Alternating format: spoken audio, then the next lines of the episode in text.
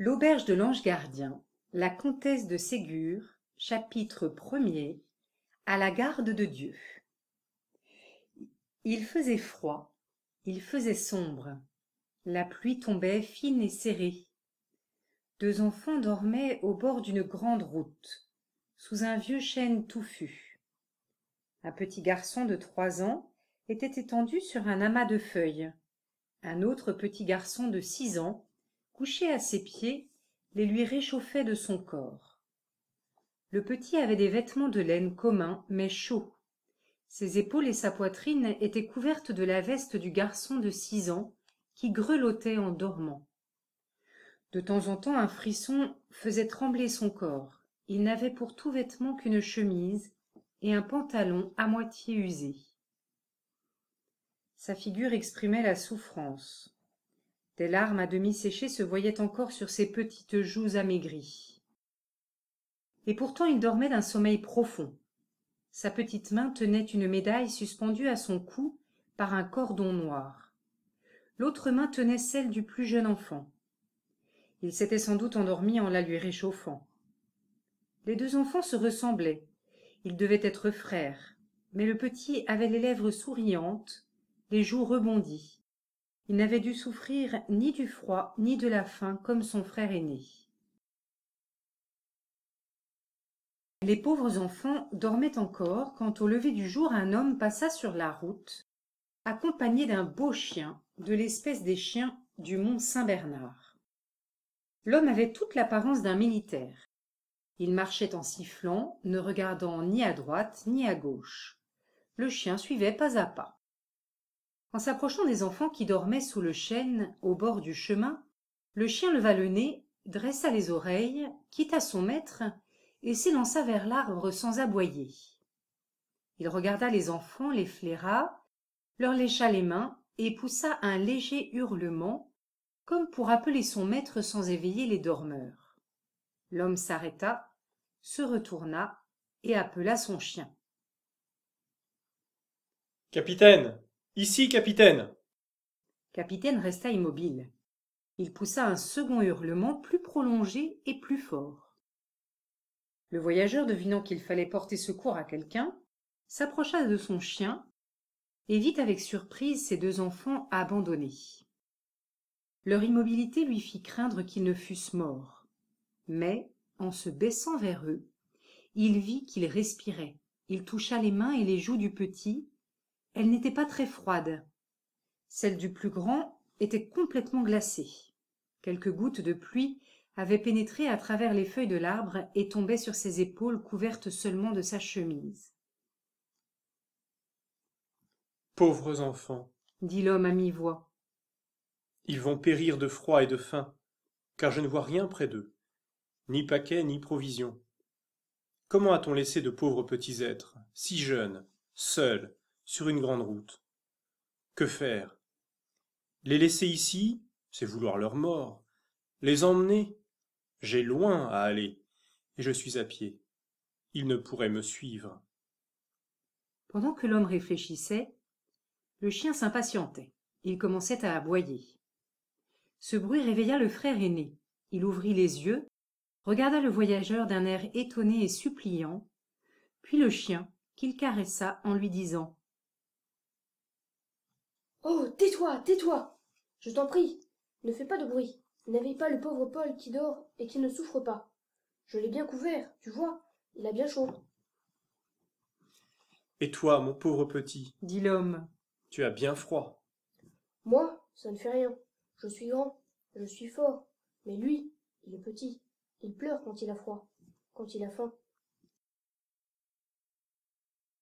Pourquoi êtes-vous seuls ici tous les deux? Parce que maman est morte et papa a été pris par des gendarmes. Et nous n'avons plus de maison, et nous sommes seuls. Pourquoi les gendarmes ont-ils emmené ton papa? Je ne sais pas. Peut-être pour lui donner du pain. Il n'en avait plus. Qui vous donne à manger? Ceux qui veulent bien. Vous en donne-t-on assez? Quelquefois. Pas toujours. Mais Paul en a toujours assez. Et toi? Tu ne manges donc pas tous les jours? Oh Moi ça ne fait rien, puisque je suis grand. L'homme était bon, il se sentit très ému de ce dévouement fraternel. et se décida à emmener les enfants avec lui jusqu'au village voisin. Je trouverai quelque bonhomme qui les prendra à sa charge, et quand je reviendrai, nous verrons ce qu'on pourra en faire. Le père sera peut-être de retour. Comment t'appelles-tu, mon pauvre petit? Je m'appelle Jacques, et mon frère, c'est Paul. Eh bien, mon petit Jacques, veux-tu que je t'emmène? J'aurai soin de toi. Et Paul? Paul aussi. Je ne voudrais pas le séparer d'un si bon frère. Réveille-le et partons. Mais Paul est fatigué. Il ne pourra pas marcher aussi vite que vous. Je le mettrai sur le dos de capitaine. Tu vas voir. Le voyageur souleva doucement le petit Paul, toujours endormi, le plaça à cheval sur le dos du chien en appuyant sa tête sur le cou de capitaine. Ensuite il ôta sa blouse qui couvrait sa veste militaire, en enveloppa le petit comme d'une couverture, et pour l'empêcher de tomber, noua les manches sous le ventre du chien. Tiens, voilà ta veste. dit-il à Jacques en la lui rendant. Remets-la sur tes pauvres épaules glacées. Et partons. Jacques se leva, chancela et retomba à terre. De grosses larmes roulèrent de ses yeux. Il se sentait faible et glacé, et il comprit que lui non plus ne pourrait pas marcher. Qu'as-tu donc, mon pauvre petit? Pourquoi pleures-tu? C'est. c'est que je ne peux plus marcher. Je n'ai plus de force. Est-ce que tu te sens malade? Non, mais j'ai trop faim. Je n'ai pas mangé hier. Je n'avais plus qu'un morceau de pain pour Paul. L'homme sentit aussi ses yeux se mouiller. Il tira de son bissac un bon morceau de pain, du fromage et une gourde de cidre. L'homme sentit aussi ses yeux se mouiller. Il tira de son bissac un bon morceau de pain, du fromage et une gourde de cidre, et présenta à Jacques le pain et le fromage, pendant qu'il débouchait la gourde. Les yeux de Jacques brillèrent. Il allait porter le pain à sa bouche quand un regard jeté sur son frère l'arrêta. Et Paul Dit-il, Il n'a rien pour déjeuner. Je vais garder cela pour lui. J'en ai encore pour Paul, mon petit. Mange, mon pauvre enfant. Mange sans crainte. Jacques ne se le fit pas dire deux fois. Il mangea et but avec délice en répétant dix fois. Merci, mon beau monsieur, merci. Vous êtes très bon. Je prierai la Sainte Vierge de vous faire très heureux. Quand il fut rassasié, il sentit revenir ses forces et il dit qu'il était prêt à marcher. Capitaine restait immobile près de Jacques, la chaleur de son corps réchauffait le petit Paul, qui dormait plus profondément que jamais. L'homme prit la main de Jacques et ils se mirent en route, suivis de Capitaine, qui marchait posément, sans se permettre le moindre bond, ni aucun changement dans son pas régulier, de peur d'éveiller l'enfant. L'homme questionnait Jacques tout en marchant.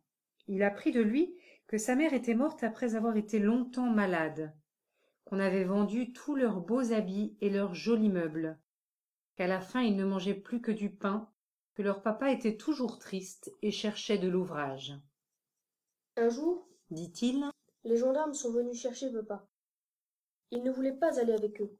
Ils disaient toujours en nous embrassant Mes pauvres enfants, mes pauvres enfants. Les gendarmes disaient Il faut venir tout de même, mon garçon. Nous avons des ordres. Puis un gendarme m'a donné un morceau de pain et m'a dit Reste là avec ton frère, petit. Je reviendrai vous prendre.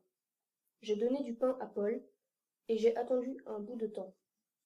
Mais personne n'est venu. Alors, j'ai pris Paul par la main, et nous avons marché longtemps.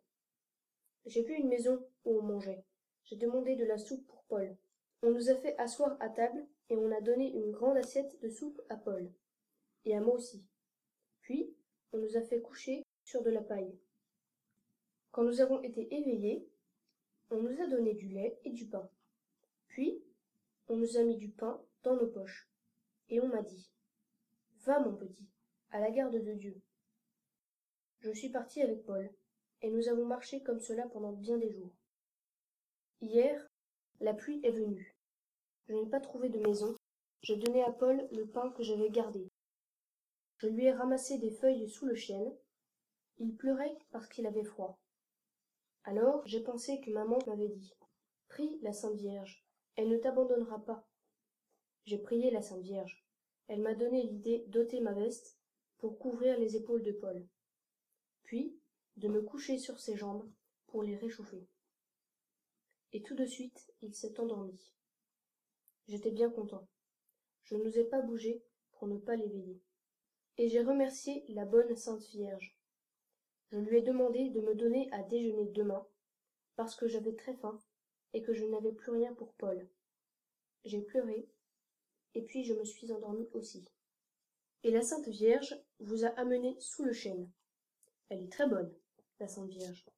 Maman me l'avait dit bien souvent. Quand vous aurez besoin de quelque chose, demandez-le à la Sainte Vierge. Vous verrez comme elle vous écoutera. L'homme ne répondit pas.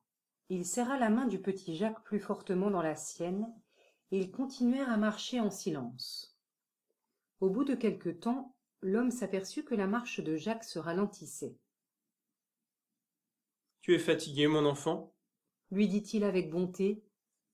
Oh, je peux encore aller. Je me reposerai au village.